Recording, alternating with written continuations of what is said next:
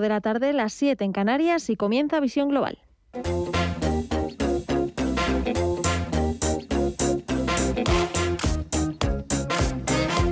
Mireya Calderón.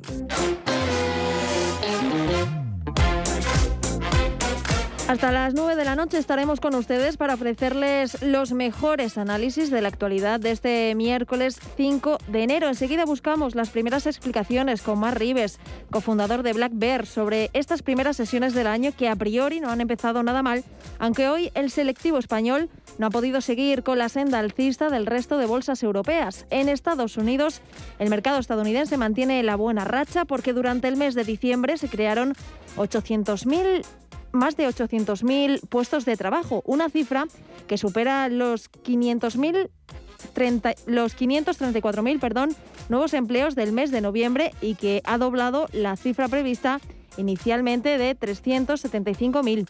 Con esto es la mejor marca del mercado laboral desde mayo de 2021, cuando se alcanzaron 882.000 puestos de trabajo según la consultora privada ADP.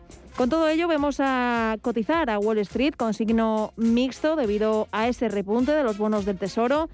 El Dow Jones avanza un 0,19% hasta los 36.869 puntos. El SP500 retrocede un 0,39% hasta los 4.774 puntos y el Nasdaq en los 15.401 puntos cae un 1,4%. Seguimos con las bolsas latinoamericanas, que hoy también vemos signo mixto. El Merval de Argentina cae un 0,72 hasta los 84.673 puntos. El Bovespa en Brasil en los 101.978 puntos retrocede un 1,48. El IPSA chileno, por su parte, avanza un 0,56 hasta los 4.318 puntos y el IPC mexicano en los 53.152 puntos avanza un 0,26%. Si nos fijamos en las divisas, vemos al euro avanzar un 0,48% hasta los 1,13 dólares. La libra, por su parte, en los 1,35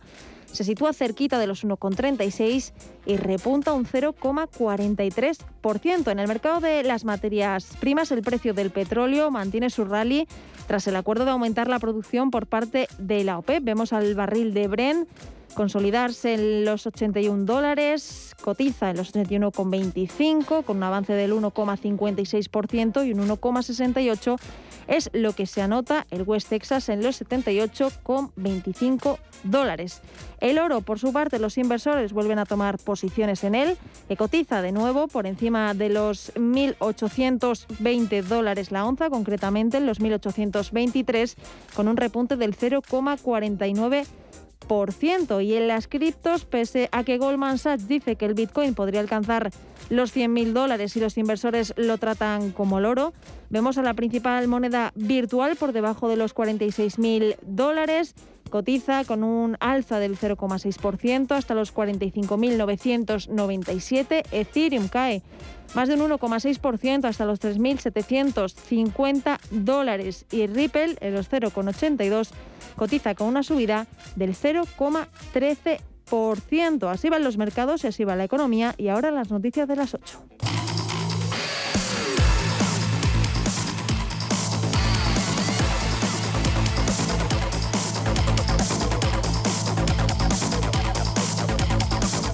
El precio de la luz se disparará mañana jueves un 18%, encadenando su quinto día consecutivo de subidas y volverá a superar la cota de los 210 euros el megavatio hora por franjas horarias.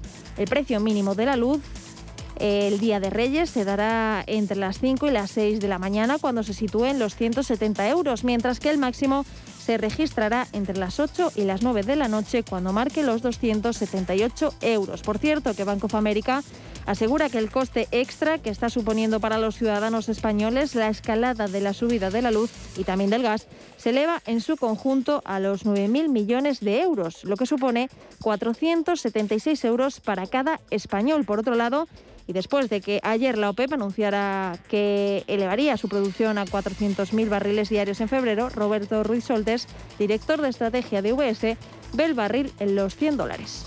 El mercado energético va a estar bastante tensionado, así que eh, si, nuestra referencia es que va, a estar oscilando alrededor de 85, vemos más probable que pueda estar acercándose a 100 en algún momento que que recaiga a 60, 65. Así que un, entorno eh, con riesgos alcistas para el petróleo, pero que lógicamente al margen de, de lo que beneficiaría al sector sí que podría poner nervioso al conjunto del mercado y pesar sobre la economía.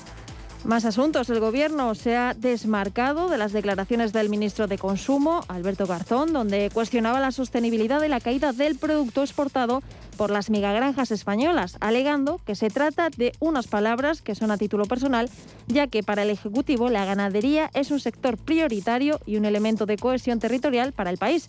Así se han posicionado tanto la portavoz del Gobierno, Isabel Rodríguez, como la ministra de Educación, Pilar Alegría. En esa entrevista él hablaba a título personal. Las decisiones del Gobierno son las que se emiten y las que salen del seno del Consejo de Ministros, la de apoyo al sector ganadero que contribuye decisivamente a la economía, a la balanza comercial en nuestras exportaciones. Yo como aragonesa también le diré que, no, me gusta ni conviene también aclarar, porque además en la propia entrevista del señor Garzón aparece, no, es, una entrevista donde marque ninguna posición del Gobierno, es una entrevista que el señor Garzón ha realizado a título personal empezando por el propio presidente del Gobierno, que ha pronunciado de forma taxativa en muchas ocasiones eh, su posición a favor del sector ganadero. Todo ello en un día en el que ha entrado en vigor la proposición de ley que modifica el Código Civil por la que los animales dejan de ser cosas y pasan a considerarse seres vivos sintientes. Una noticia que ha valorado el presidente de la protectora El Refugio, Nacho Paunero, quien ha pedido ir más allá en cuanto al maltrato animal. Hemos avanzado muchísimo y tenemos que seguir avanzando. Ahora está la reforma del Código Penal para que las personas que maltratan a los animales sean castigadas con penas de cárcel y entren en la cárcel. Hemos puesto de acuerdo desde el refugio a todos los grupos para que eso sea así y esperamos que sea pronto. Y con respecto a la pandemia, Francia ha detectado una posible nueva variante del coronavirus en una docena de pacientes del sur del país que han estado en contacto con un paciente que provenía de Camerún. Nueva variante que podría tener hasta 46 mutaciones y 37 deleciones. Por eso su presidente Emmanuel Macron. La vaccinación est notre plus sûr atout. Elle réduit fortement la transmission. Elle divise par 10 ha instado a la vacunación de aquellos que no lo hayan hecho ya y ha mostrado su intención de, hacerlas, de hacerles la vida imposible a aquellas personas que no quieran vacunarse. Aquí en España, cuando Sanidad notifica 137.180 nuevos casos, con una incidencia que ya se sitúa en los 2.574 casos por 100.000 habitantes, y con 148 fallecidos en las últimas 24 horas, al menos tres comunidades siguen batiendo récords de contagios diarios debido a la extensión de la variante Omicron en la sexta ola de la pandemia. Aragón ha alcanzado un nuevo máximo al notificar 6.739 casos nuevos, 1.205 más que la jornada anterior. Cantabria registra otro récord de contagios diarios con 1.853 y Castilla y León suma 11.277 casos nuevos, la cifra más alta de toda la pandemia en la comunidad. A estas tres regiones se unen los datos de Andalucía, Cataluña, Galicia, Murcia, Navarra y La Rioja, que aunque no han alcanzado datos máximos, elevan el número de positivos en estos nuevos nueve territorios hasta casi los 80.000 desde ayer. Una situación a la que se han tenido que adaptar sus majestades los Reyes Magos porque las cabalgatas de este año se han tenido que adaptar a la situación sanitaria en una jornada especialmente fría. Este día ha estado marcado por cabalgatas estáticas o con un recorrido por calles más amplias para evitar turbas. En la mayoría de casos no ha podido asistir el público como en otros años y se han realizado con mascarillas y sin lanzar caramelos. Escuchamos al rey Gaspar de la provincia de Torrent en Gerona. Niños y niñas, ya estamos aquí, estamos en Torrent y venimos cargados de regalos donde los dejaremos todos en las casas de todos vosotros. Portaros bien, que esta noche dejaremos mucha magia, ilusión y mucha salud. Un beso.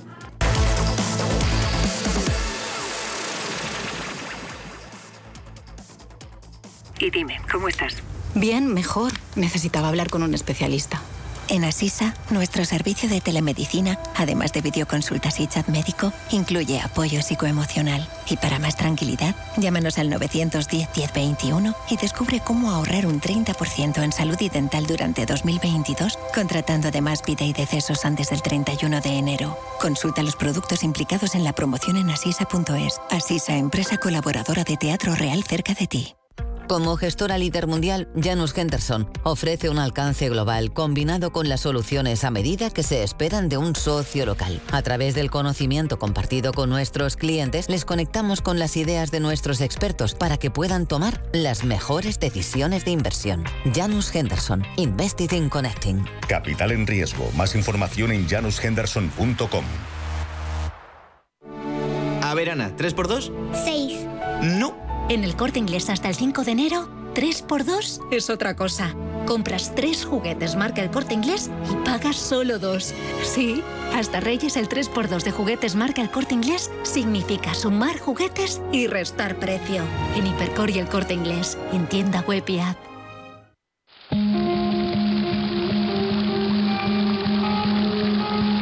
Fuente de la vida. Un viaje a través de los siglos y la historia de la humanidad. La Fuente de la Vida. De lunes a viernes, de 12 a 12 y media de la noche, aquí, en Radio Intereconomía.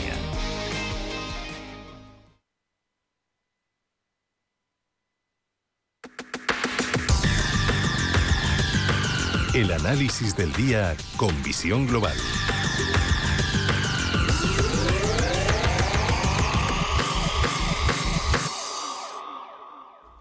Análisis de visión global y saludamos a Marc Rives, cofundador de Black Bear. Buenas noches y feliz año, Marc. Hola, buenas noches y feliz año a todos. Acabamos de conocer esas actas de la Fed en la que dicen ¿no? que la mayoría de los participantes eh, juzgan las condiciones para el alza de esas tarifas que podrían cumplirse relativamente pronto si continúa el ritmo reciente de mejoras del mercado laboral y además en la que la mayoría estaba de acuerdo en que los riesgos a la inflación se ponderaron al, al alcance, no sé, al alcance, perdón, eh, no sé qué, qué, te parecen. También dicen que, que Omicron, ¿no? Eh, no, no, no ha hecho mucho efecto eh, en este último trimestre del año. Sí, la verdad que, bueno, están un poco en línea en lo que esperamos, ¿no? Uh -huh. Y es que la, la economía sigue, yo creo, la recuperación a buen ritmo tenemos pendiente el tema del plan Biden ahí pendiente de, de, aprobar y demás, pero las condiciones de la Reserva Federal claramente están encaminadas pues esa normalización monetaria, a ese control de la inflación y bueno, la parte positiva de las buenas noticias es que la economía pues se va recuperando bien, la parte negativa evidentemente es ver cómo eso va a pesar a los mercados financieros. Hemos llegado a un punto en el que hemos hecho de lo no convencional lo convencional y parece que hemos demonizado la normalización monetaria y eso no puede ser, con lo cual iremos viendo, pero yo creo que este será un año de muchos retos y el principal, cómo el mercado absorbe, sobre todo en el mercado de deuda, esa normalización monetaria. Uh -huh. Hoy en Estados Unidos también hemos conocido esos buenos datos de creación de empleo que han duplicado las expectativas en diciembre, en una semana en la que todavía quedan datos importantes por conocer. Sí, la verdad que yo creo que estamos en un punto muy interesante porque vamos a ver también, aparte de los datos, eh, los resultados empresariales. ¿eh? Es muy importante mm. ver cómo las compañías van publicando en el último trimestre si realmente ese impacto de Omicron, pues efectivamente eh, es menor de lo que de lo que pensamos. Los mercados están en una zona de resistencia muy muy muy importante. Yo creo que mm, los estímulos fiscales es lo que tiene que levantar los mercados, especialmente los sectores más cíclicos, y, delante de lo que te decía, ¿no? de, toda esta eh, incertidumbre que provoca la normalización monetaria, la subida de tipos, sobre todo en Estados Unidos, insisto, cómo el mercado de deuda va a absorber eh, pues ese balance, ¿no? Y, cualquier mensaje que veamos en las noticias que nos pueda anticipar que no solamente el tapering se pone en marcha, sino que además el balance de la Fed se va a reducir, es decir, que no eh, van, a, van a retirar esos eh, 8 trillones de dólares que hay encima del, del mercado, eso es lo que puede llegar a afectar volatilidad, ¿no? Con lo cual, una vez más, seguimos muy, muy eh, al tanto de los resultados macroeconómicos que nos den alguna pista sobre los datos de inflación y, sobre todo, ya con ganas de, de analizar los resultados de las compañías.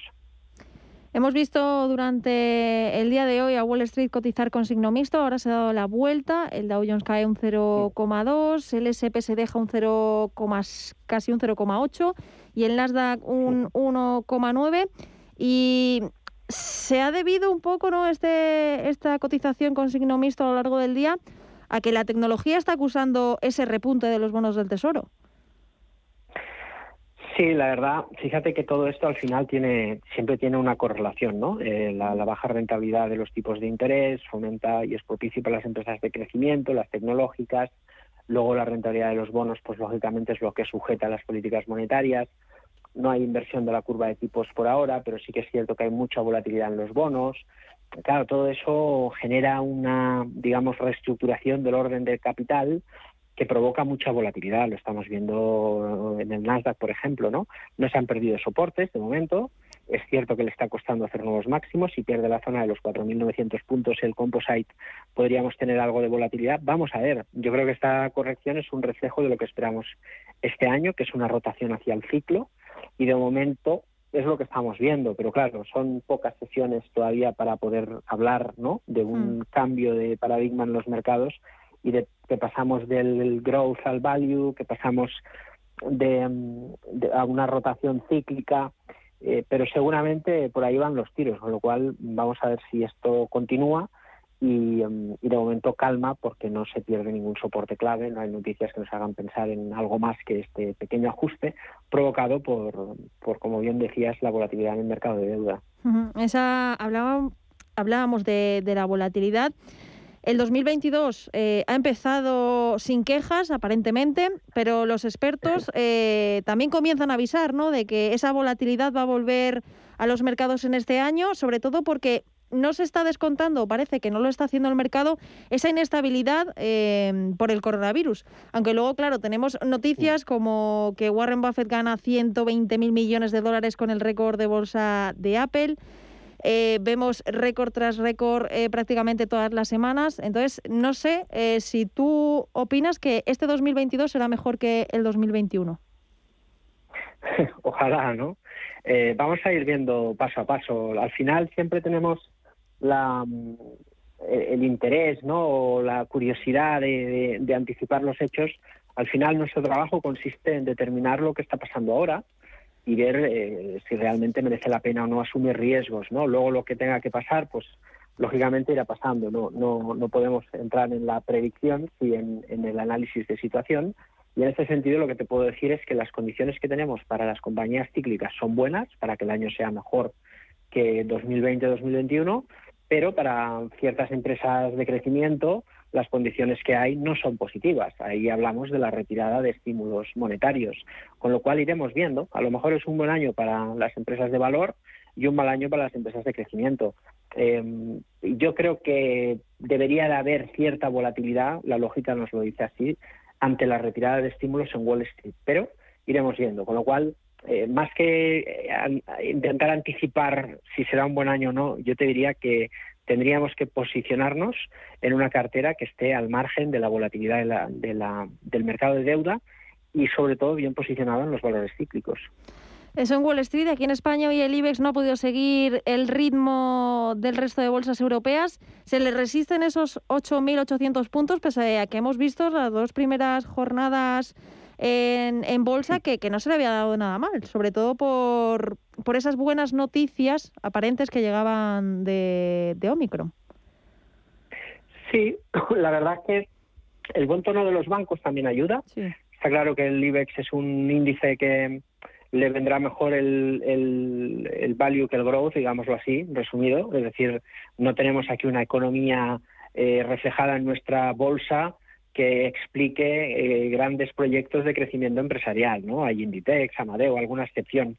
Lo que sí hay son grandes eh, multinacionales, energéticas, eh, telefónicas, bancos, compañías que en general deberían de ir algo mejor en entornos cíclicos, ¿no? Con lo cual, pues, ahí sí me atrevería a decir que el IBEX 35 tiene delante es una coyuntura que cuando menos sobre el papel es favorable, ¿no? Veremos si eso tiene continuidad. Le está costando porque los mensajes del BCE tampoco son de subida de tipos y eso sí los necesitan los bancos, pero sí que creo que el IBEX 35 tiene ahora mismo una coyuntura más favorable em, que la del año pasado para, para, rentalizar. Vamos a ver si por fin eh, consigue em, despuntar dentro de los índices europeos. Para empezar el año, ¿alguna recomendación, Marc? Pues mira, estamos eh, con mucha liquidez, Estamos intentando a ver si podemos eh, abrir una posición en el sector de energía solar, de momento muy volátil hasta que no se apruebe el plan de estímulos en Estados Unidos. Pero sí que es cierto que la energía solar, una vez esté todo encima de la mesa, va a recibir eh, muchísima cantidad de dinero. Ahí tenemos compañías en España como Solaria o incluso a nivel global un ETF como Invesco eh, Solar Energy, que mm, creo que es interesante tener en el radar. Y para entrar ya ahora alguna inversión que estemos haciendo en estos momentos, por ejemplo ACS y Talgo, dentro de la transición ecológica, creo que están muy bien posicionadas como para bien en transporte ferroviario o en la nueva ACS más enfocada a concesiones y energía, creo que pueden ser dos alternativas también muy interesantes. Y ya para acabar, Marc, eh, aprovechando que esta noche vienen los Reyes, ¿algún deseo? bueno, vamos a priorizar antes que nada eh, la crisis sanitaria y esperemos que, eh, si tenemos que desear algo con mucha intensidad, es eso, que por fin demos carpetazo a la pandemia y nos centremos en otros problemas menos relevantes de nuestra vida cotidiana. Así que yo creo que eso antepone a cualquier interés financiero ahora mismo. Pues Mar Ribe, cofundador de Black Bear, muchísimas gracias por este análisis y que pases una buena noche de Reyes. Un abrazo. Igualmente, feliz noche de Reyes a todos. Visión Global. Los mercados.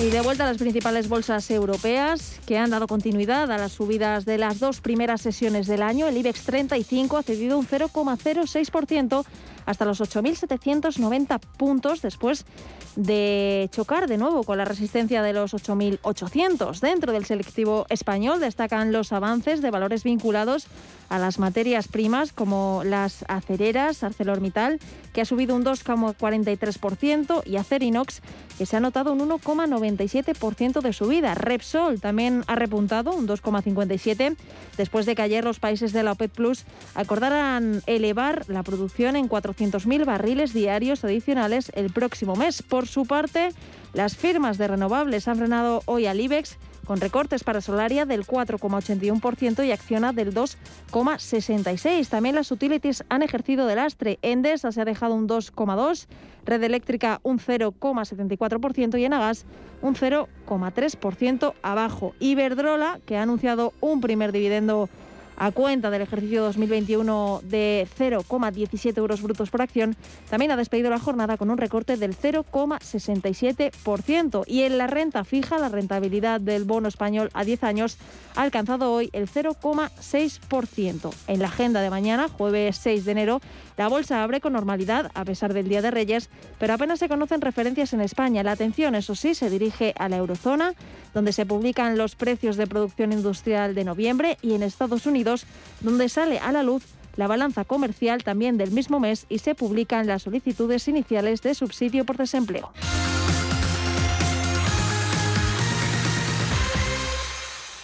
¿Qué es un certificado de eficiencia energética? Con la nueva normativa, mi empresa tiene que hacerlo.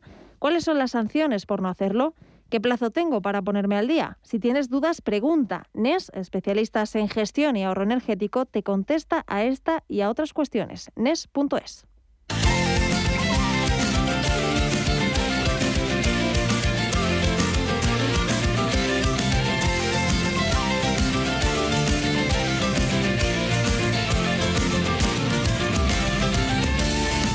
quién no le gusta comer? Y más aún, ¿a quién no le gusta ahorrar? Pues parece que a los españoles no mucho, porque solo durante el 2020 se tiraron a la basura el 25% de la comida que consumimos. Unos datos alarmantes, teniendo en cuenta que fue un año sumido por la crisis económica que ha dejado la pandemia.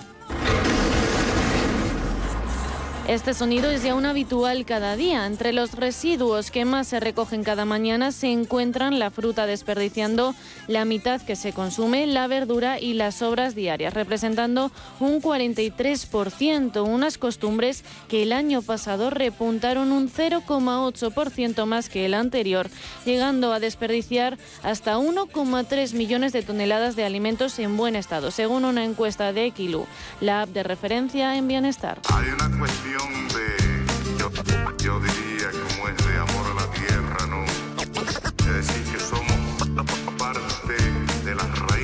Una cifra que confirma que los españoles no sabemos gestionar de forma correcta la cesta de la compra y no cuentan con una buena planificación que les permita hacer un uso adecuado de los alimentos. Vamos, que eso de ahorrar en comidas no nos va mucho y que conste que no lo decimos nosotros, sino el informe sobre el desperdicio en los hogares de 2020 del Ministerio de Agricultura, Pesca y Alimentación, según el cual España se encuentra en el séptimo lugar de la Unión Europea que más alimentos tira a la basura. Y enseguida la nueva moda que recorre la nación, desperdiciar comida. Ya lo decían los Simpsons, desperdiciar comida es la nueva moda. Sin embargo, desperdiciar tampoco nos sale gratis porque conlleva una carga de conciencia. El 73% de los encuestados afirma sentirse culpable por desperdiciar alimentos y más aún considerando que un tercio de la producción mundial de comestibles, 1.300 millones de toneladas al año, se desperdicia. Una cantidad suficiente para dar de comer a unos 2.000 millones de personas. Carlos Melara es el fundador de Kilo. El 56 6% de los hogares españoles afirma que planificar las comidas y comprar solo lo necesario es la mejor solución para evitar el desperdicio de alimentos. Otras soluciones que se plantean son revisar la nevera antes de comprar y solo llevarse lo necesario para evitar desperdicios. Además, cada vez hay una mayor tendencia en llevar a casa lo que nos sobra de los restaurantes y preparar un menú semanal. De esta forma conseguiremos comer de manera más equilibrada y sacar a pasear menos la cartera.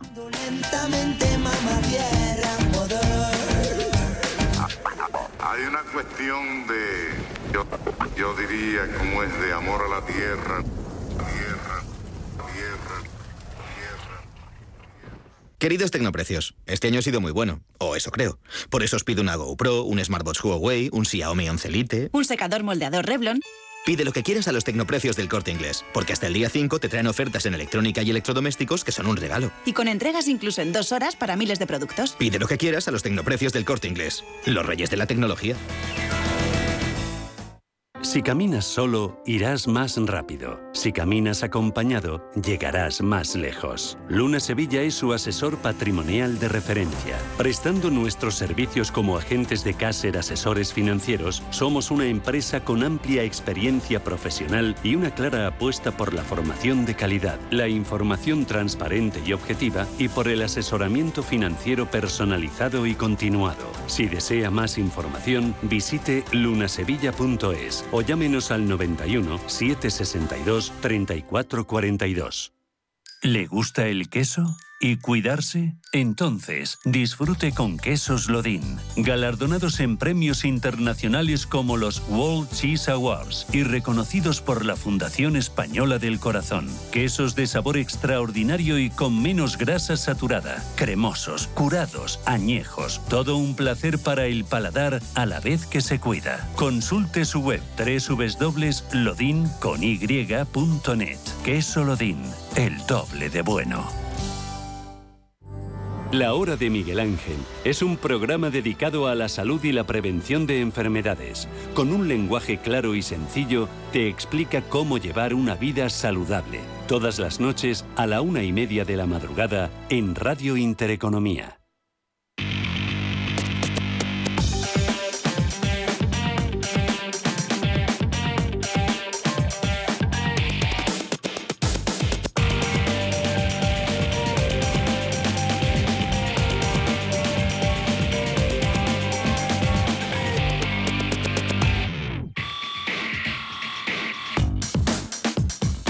Información internacional.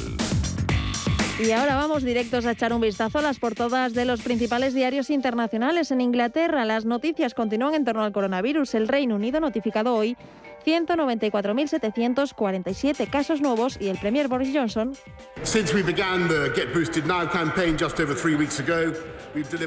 ha confirmado que a partir de las 4 de la mañana del viernes ya no serán necesarias las pruebas previas a la salida para las personas que lleguen al país. También ha dicho que levantará el requisito de, de autoaislamiento al llegar hasta recibir una prueba de PCR negativa y ha sugerido que la vida volverá a algo mucho más cercano a la normalidad para fin de mes. The Times, por su parte, señala en portada la noticia de que quedan descartados las PCRs para aquellos sin síntomas y el económico Financial Times aborda una noticia en profundidad sobre que Biden se enfrenta a múltiples crisis en un año crucial para la presidencia. En Francia, la prensa francesa lleva de lleno las declaraciones de su presidente Emmanuel Macron.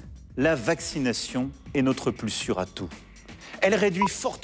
Que en una entrevista con el diario Le Parisien, el mandatario francés afirma que busca reforzar a los ciudadanos no vacunados a hacer y advierte de que tiene ganas de fastidiar, dicho de un modo más, más sofisticado, a los no vacunados, limitándoles la actividad social, aunque eso sí, se muestra contrario a la vacunación. Por otro lado, también destacan las reacciones de sus oponentes que se muestran indignados ante estas declaraciones que han tenido que explicar y apoyar su primer ministro, Jean Castex.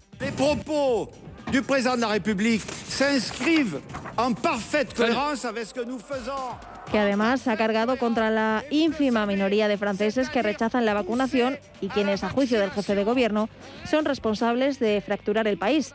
Los diarios alemanes, por su parte, llevan en portada la decisión de los ministros de Salud de que se debe acortar la cuarentena con unos detalles que decidirán el próximo miércoles, una decisión que discutieron los ministros federales y estatales antes de la conferencia del primer ministro debido al elevado número de infecciones. Y nos vamos al otro lado del Atlántico, donde The Washington Post abre con la noticia de que los legisladores demócratas y republicanos han tenido las primeras conversaciones sobre otra ronda de alivio del coronavirus dirigida a las empresas y dice han discutido reservar miles de millones para ayudar a restaurantes, gimnasios y lugares de actuación. También destaca la noticia de que el sindicato de maestros de Chicago, en medio de Omicron, desafía la orden de la ciudad de regresar a las aulas, algo que ha condenado su alcaldesa Lori Linkford. I have to tell you, it feels like Groundhog Day. That we are here again at this hour, almost 8 p.m. Por su parte, The Wall Street Journal también habla sobre ello, diciendo que las interrupciones escolares estresan a los padres una vez más y que los líderes de la ciudad calificaron la votación del Sindicato de Maestros de Chicago como una acción laboral ilegal y dijeron que los maestros que no se presentaran a trabajar no recibirían su salario. Y por otro lado, destacan las palabras del presidente Joe Biden. We're seeing COVID-19 cases among vaccinated in workplaces across America, including here at the White House. Que intensifica el impulso de las vacunas a medida que aumentan los casos en Estados Unidos e insta a la gente a vacunarse diciendo que no hay excusa para no hacerlo. Y por último, en América Latina, Empezamos en Argentina con el Clarín, donde el Gobierno, a través de Juan Manuel Castelli, subsecretario de Estrategia Sanitaria del Ministerio de Salud de la Nación, dice que espera que suban más los casos de COVID, pero insiste en que no habrá restricciones cuando superan allí los 81.000 los 81 positivos en un día por primera vez. Y acabamos con el brasileño O Globo, que señala el anuncio por parte de su presidente Jair Bolsonaro del alta hospitalaria.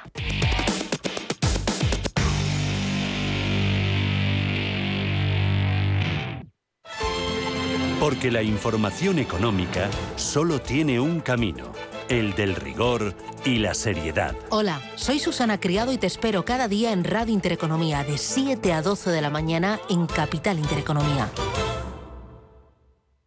Porque el futuro ya está aquí. Porque la inversión necesita transparencia. Porque existe un ecosistema digital. Porque las criptomonedas ya conviven con el dinero tradicional. Por esto y por mucho más, Radio Intereconomía ha creado la serie de programas My Economy. De lunes a viernes a las 3 de la tarde. Damos voz a los nuevos mercados y tendencias de la era digital. Y ahora es tiempo de repasar una entrevista de nuestra compañera Gema González sobre Van Gogh.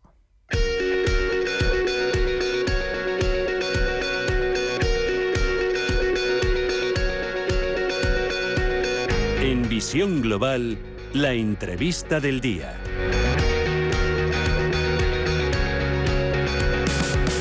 Es viernes y ya saben que como todos los viernes aquí en Visión Global en Radio Intereconomía nos gusta proponerles eh, distintas alternativas para que disfruten del ocio, para que disfruten del fin de semana. Propuestas musicales, culturales, de artes escénicas, pero hoy les vamos a proponer que vean a uno de los artistas más indiscutidos e indiscutibles de todos los tiempos, que lo vean de otra forma.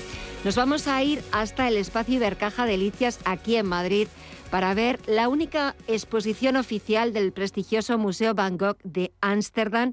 Está actualmente abierta al público, abierta al público en el espacio Ibercaja Delicias y acumula más de 60.000 visitantes desde su apertura el pasado 30 de septiembre.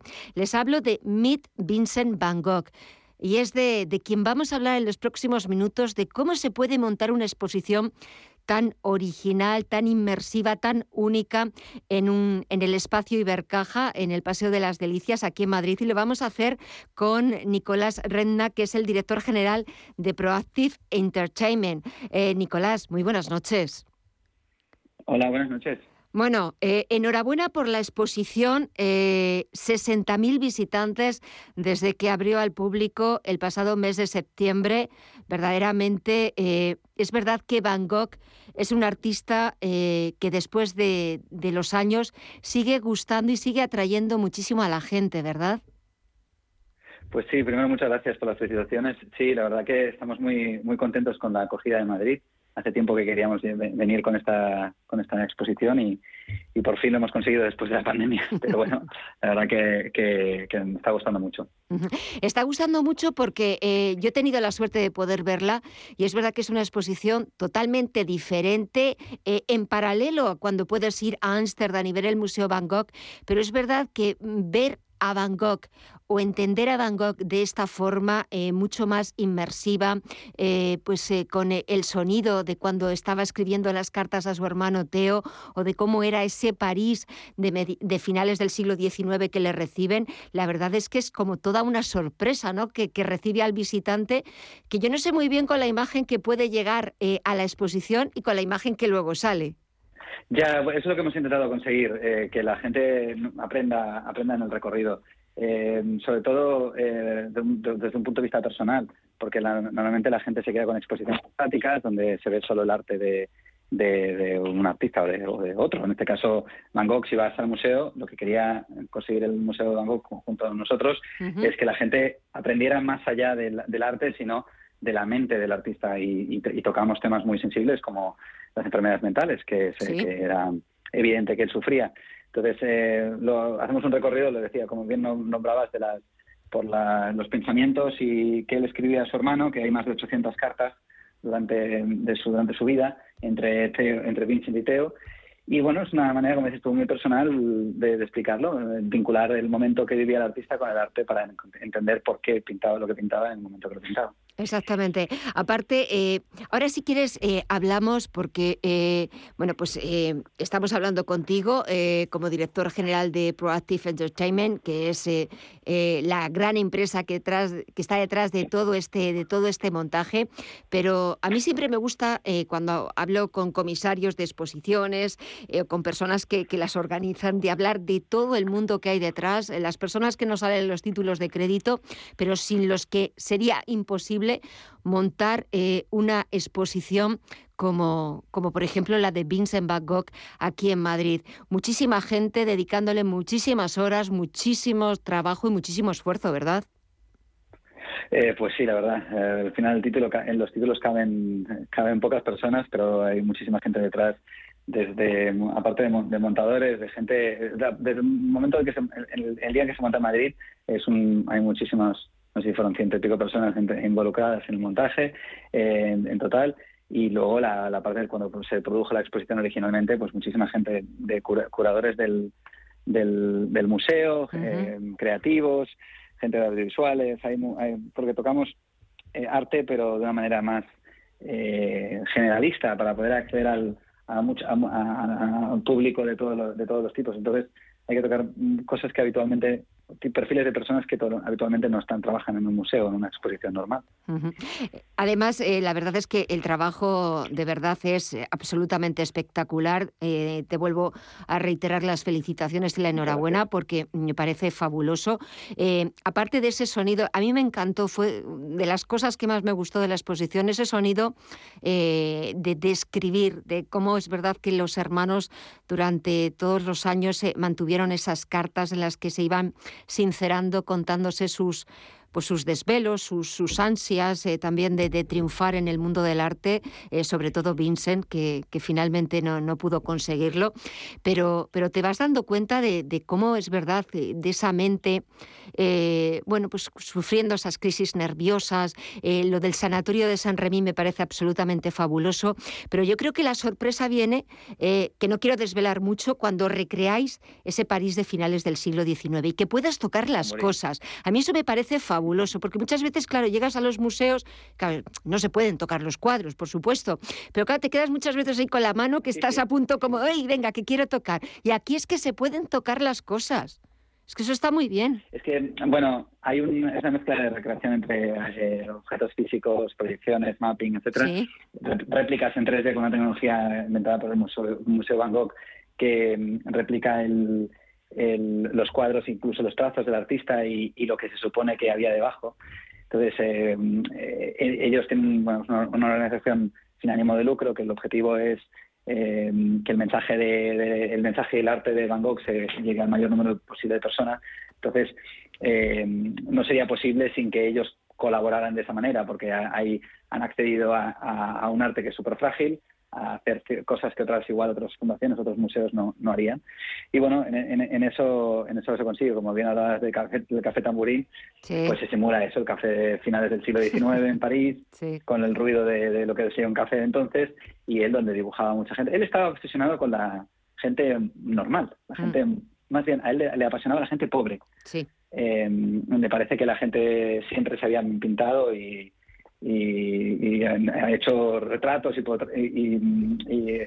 diferentes cuadros y arte de, gente rica, porque era la que la podía pagar. Entonces siempre se, se, retrataban los nobles y él no. Eh, por eso también es una de las cosas que le honra, ¿no? Que fue, bueno, eh, se inventó una, o, la gente lo admira por eso, ¿no? Sí, fíjate que eh, parece mentira, luego es verdad que, ahora el mundo del arte, eh, las subastas, estamos ya acostumbrados pues a ver cifras absolutamente astronómicas y me imagino que seguiremos viendo, bueno, pues auténticos récords de ceros y ceros en los que se subastan cuadros, lo que él hubiera dado no sé tanto si por esos ceros y ceros y millones de, dólares o de euros de los cuadros, pero realmente por ese reconocimiento, eh, porque si no me equivoco y no tengo y no, no he leído mal, apenas vendió, me parece que fue solo un cuadro a lo largo de su vida y no tanto a lo mejor por ese, por ese dinero que, hombre, le hubiera venido estupendamente, me imagino, como a muchísimos otros artistas,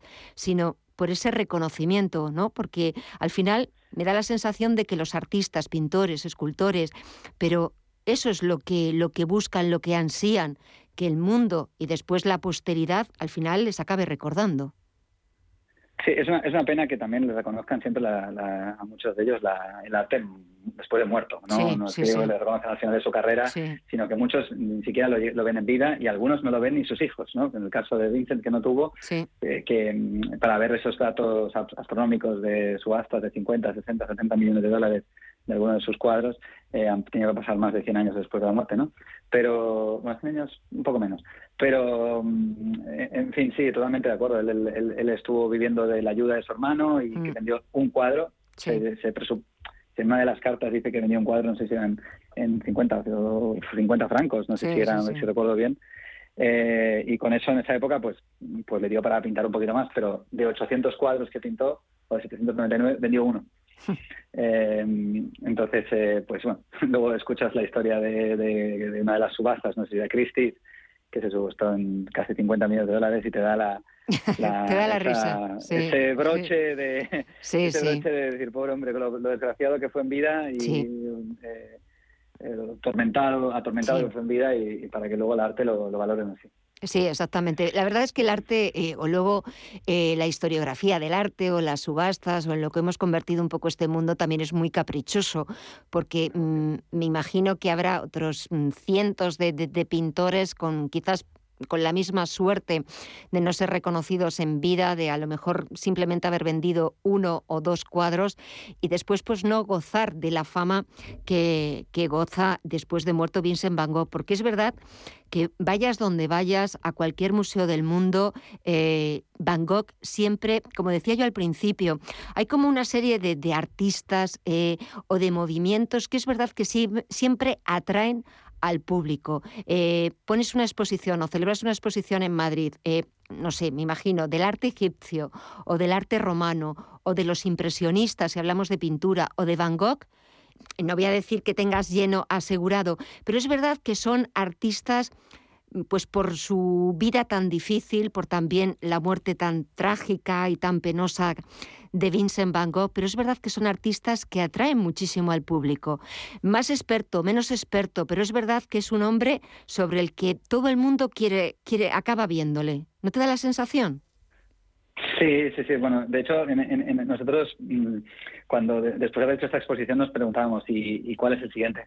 Entonces hay, eh, tengo, esa, tengo esa opinión muy arraigada de que no hay, no hay, tenemos uno, uno en España que puede ser eh, eh, no tan tan popular en, todo el mundo, pero a mí, a mí Salvador Dalí me parece ah, muy, muy intrigante. Eh, eh, y es, eh, bueno, otro tipo de artista completamente distinto, pero bueno, sí que Vincent Van Gogh, hay, hay, críticos que dicen, hay gente que lo que pintaba mejor, hay gente que no sé qué, pero, mm.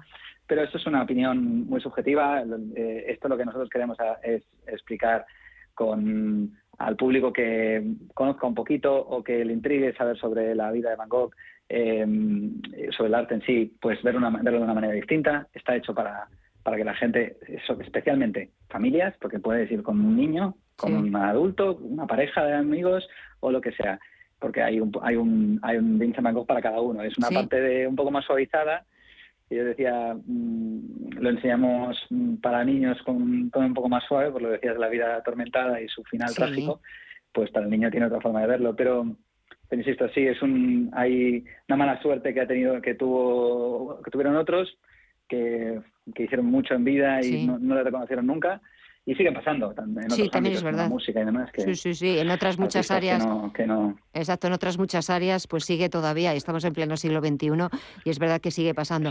Oye, pues esa idea de Salvador Dalí, mira, te la compro, me gusta, me gusta, porque una exposición, es verdad que Dalí, eh, es, es, verdad que hay tantos pintores a lo largo de la historia del arte, pero es verdad que hay unos que por sus historias, eh, su forma de pintar, sus cuadros, son como más propicios para este tipo de exposiciones. Y es verdad que Dalí...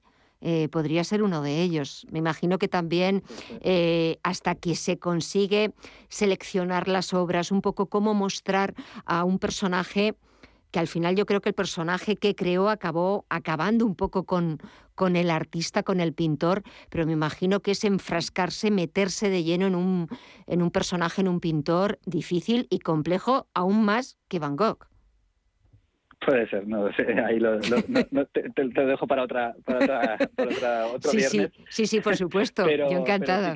no, porque digo, porque Dalí a mí me parece muy, muy intrigante, pero es un es más que un pintor, es, otra cosa distinta, ¿no? Entonces, es más el personaje en sí, el surrealismo, que, que era, el, era el paradigma, pero pero eh, como pintor como pintor pues bueno tiene también otros detractores y, fans no sí, sí, yo, yo soy de los fans pero bueno en general del, del arte español son muy son muy eh, fan de, todos en general, pero bueno, Van, Gogh es lo que decíamos, puede ser que sea el top 3 de los más conocidos a nivel mundial. Sí. Y, y no y bueno, tiene una eh, tiene esa historia agridulce que, que gracias a, a la mujer de Teo, eh, em, ha llegado hoy en día, porque las cartas se, se mantuvieron después de 100 años, podían haberse perdido.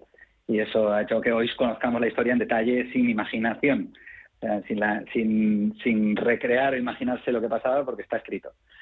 Y bueno, eso no ocurre en muchos artistas que sabemos que fueron maravillosos, pero no sabemos mm, tanto de su Claro, y sobre todo que es verdad que a través de, las cartas es quizás pues encontrarnos o, meternos en, su cabeza, en su mente, y es como el pensamiento más íntimo de, de tanto pues de Salvador Dalí como en el caso de Vincent Van Gogh, y realmente eh, bueno, pues darte cuenta de cómo pensaba, eh, cuáles eran sus ambiciones, eh, lo, que, lo que deseaba, por lo que, lo que le atormentaba. Porque fíjate, una de las cosas que, yo no sabía, que por ejemplo, bueno, pues hay muchas curiosidades que, seguro que muchísima gente sigue desconociendo de Van Gogh.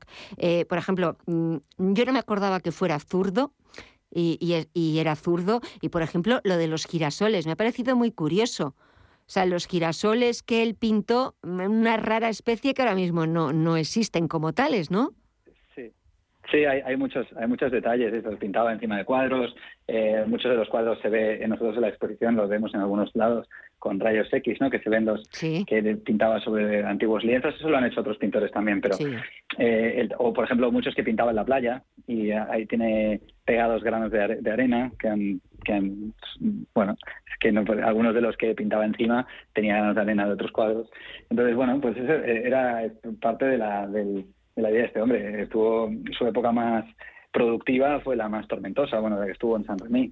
Nosotros le llamamos productividad y enfermedad, esa, bueno, en inglés, productivity and illness, pero em, eh, con el tiempo que está en San Remy, lo que lo que él ve a través de su ventana y él, insisto, él se obsesiona en un color, que el amarillo, que la mayor, que es otros siempre eran otras tonalidades, ¿no? Decía el rojo, el rojo es el color de la no sé qué, bueno, mm. y amarillo, amarillo era su color, tanto de girasoles como de ser retratos, en fin.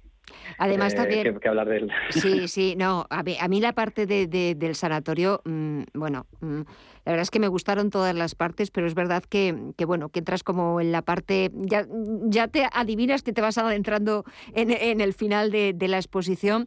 También me parece muy interesante ese encuentro como si fuese de un teatro de sombras entre, entre Van Gogh y, y Gauguin. Toda esa historia también eh, polémica, eh, bueno, entre la relación entre los dos y, bueno, no sé si precipitó eh, pues que, que se cortara la oreja, también un episodio muy truculento para la historia del arte.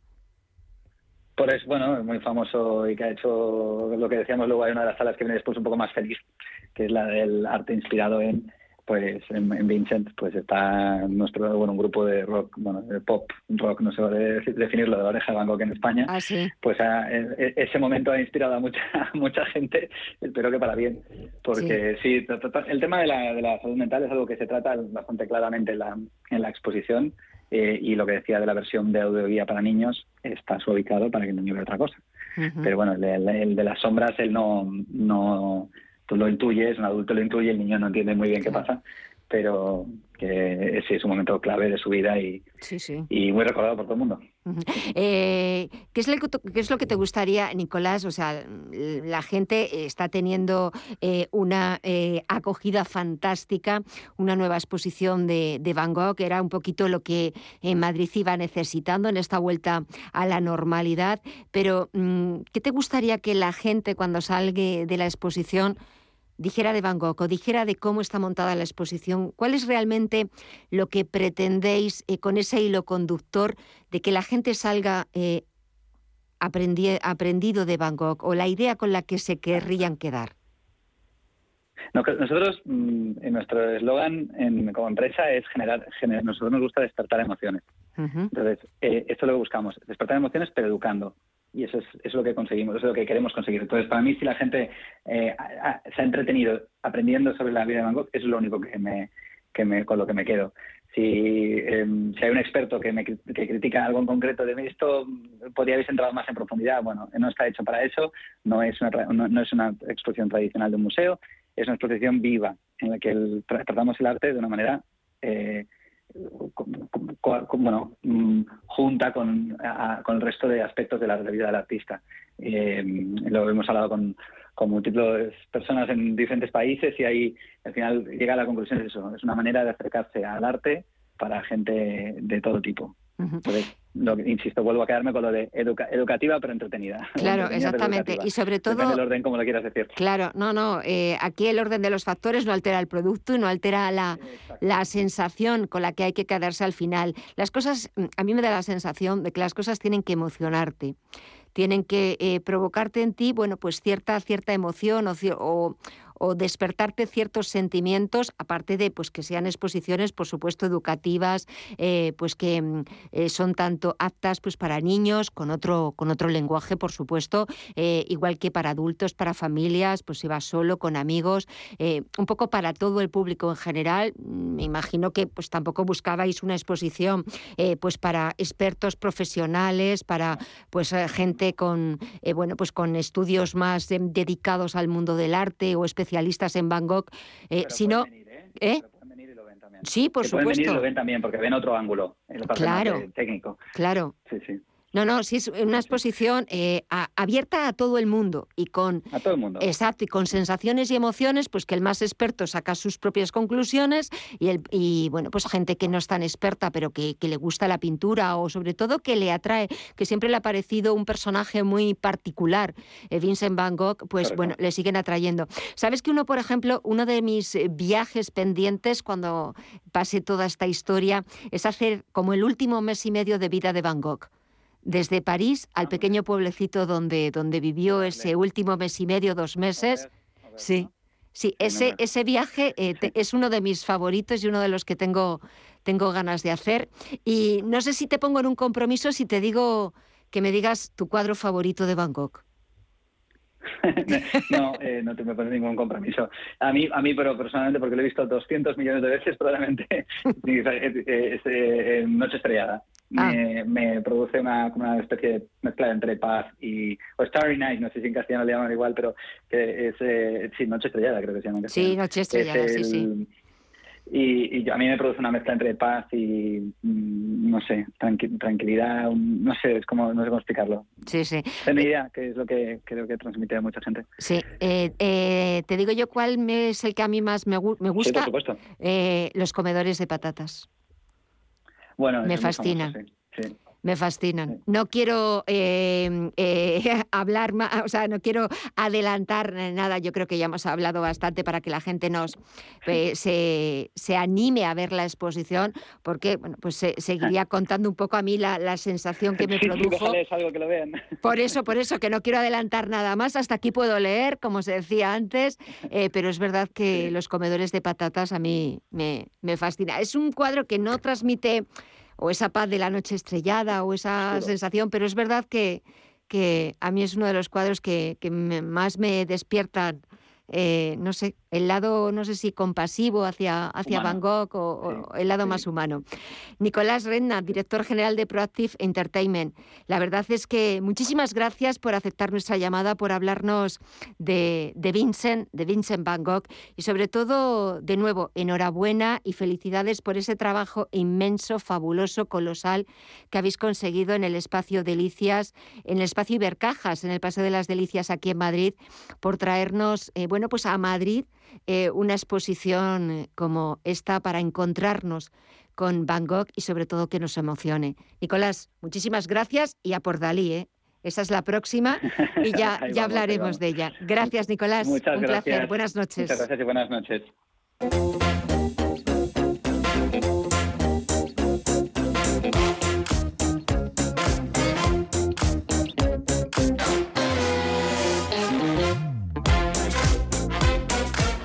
Y así llegamos al final de este miércoles. Pasen una buena noche de Reyes. Mañana vuelve Visión Global de 8 a 9 de la noche con más información y más análisis. Buenas noches.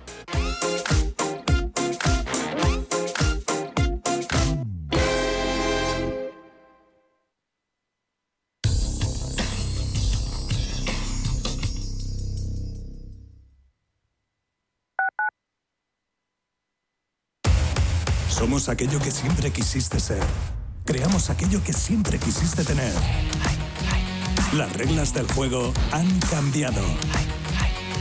Somos traders. Operamos. Black Bear Broker. El broker de los traders.